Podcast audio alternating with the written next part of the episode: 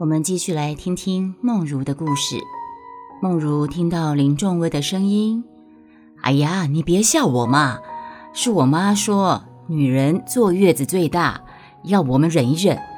明天我再来看你吧。”林仲威边说边走出房间，一把撞见呆若木鸡的梦如，他脸唰的沉了下来，有些结巴的问：“你、你、你、你怎么来了？”梦如只感到一阵天旋地转，脚一软就昏厥过去了。林家二老在处理这件事情上采取了快刀斩乱麻的姿态，同意梦如的离婚要求，并且给予一笔优渥的赡养费，但是条件是小孩留下来。梦如她不愿意母女分离的局面。但是他更不愿意维持一段千疮百孔、工于心计、肮脏污秽的婚姻。自己一个二十三岁稚嫩的小女孩，又怎么能够在尔虞我诈的、充满利益交换的家庭中生活下去呢？唯有离开，才能够重生吧。襁褓中的小红是梦如唯一的牵挂。临别之际，泪眼朦胧中。梦如最后一次拥抱心爱的宝贝，公婆送到门口，说了这句话：“只怪你们母女缘浅呐。”这句话说完，转身关上门，从此切断母女俩的情分。在医院里，听起丽丽说起这段往事，丽丽又说。他离婚后，我们断了联系十来年了。再重逢，他已经又结婚了，一直过得很幸福啊。谁知道最后会变成这个样子？丽丽又泣不成声了。我抱着她，心情也是低沉到底。老天究竟要将人逼到什么样的绝境，才肯罢休呢？梦如一生的试炼。究竟何时才可以结束？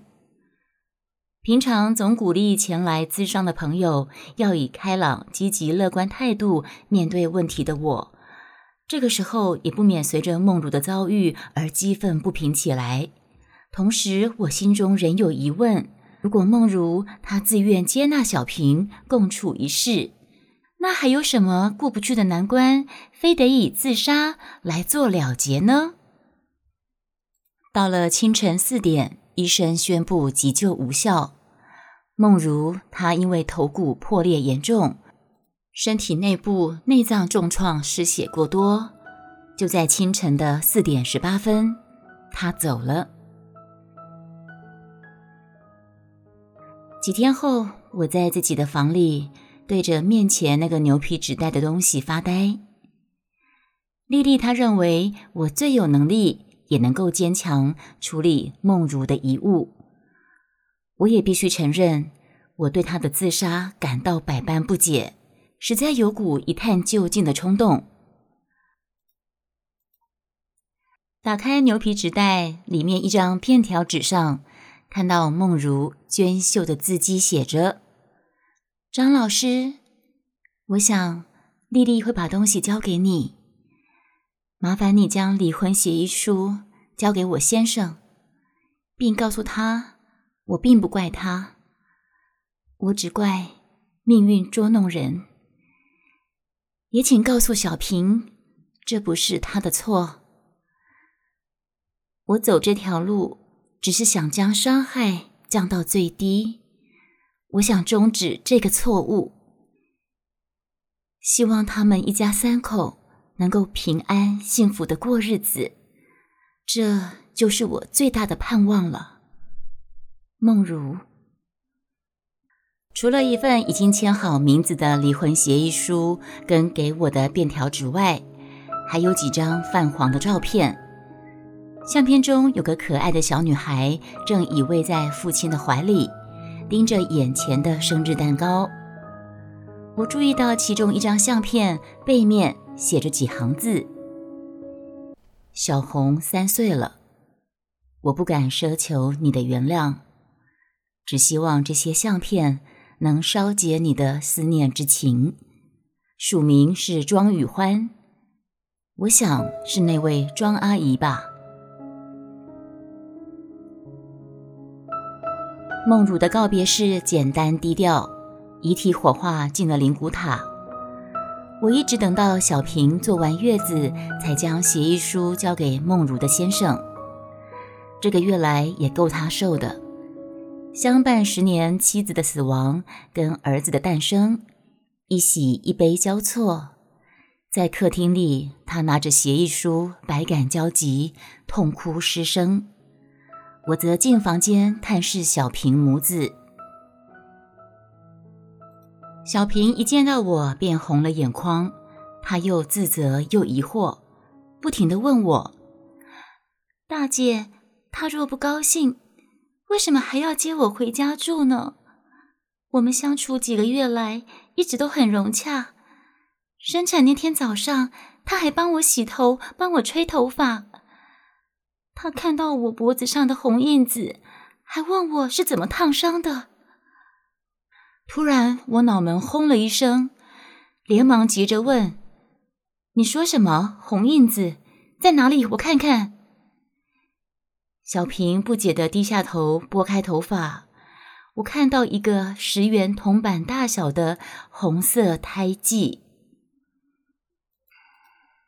我深呼吸后，再问他。你大姐当时怎么说？小平想了想，他说：“嗯，他就问我爸爸叫什么名字。我说我爸叫林仲威。一直困扰我的疑惑渐散，可是我想再次确认。我想聪明如梦如，应该也想到另外一种可能吧。”我就拿出口袋的泛黄相片，着急的问小平是否还有其他姐妹。她回答我：“你怎么跟大姐问一样的问题呀？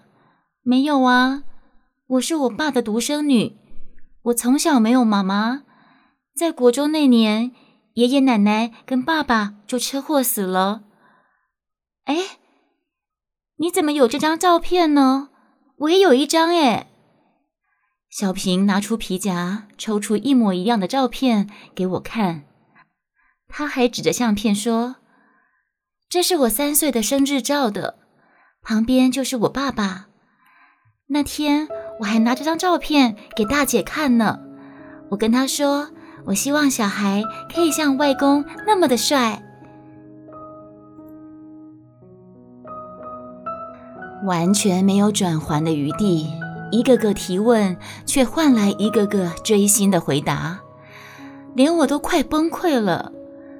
梦如深陷其中，又如何能全身而退呢？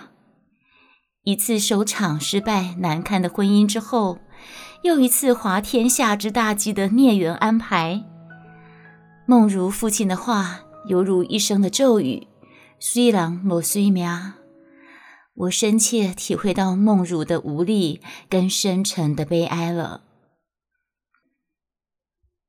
临走前，小平问我要不要抱抱小孩，我强颜欢笑的抱了一会儿，心里默默对他说：“小子，希望你以后别再当一个伤女人心的人了。”小平把小孩接回去时，洋溢着母爱的光辉。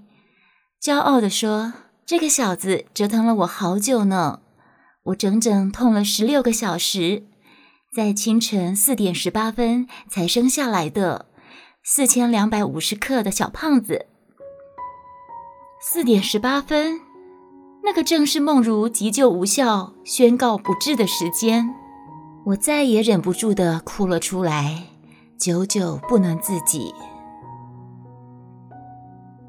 整个故事说完了，不知道你们有没有眼角微微的湿润，就跟我自己一样。梦如的故事我说完了，你们喜欢这个故事吗？唉，我还记得写这篇的完结篇的时候，我好像是在成品。那时候我还在陪我们家小姐在成品，她在看故事书，我在旁边拿着笔记本，正笔疾书的写结局。嗯，我印象没记错的话，我的结局是在成品新艺成品完成的。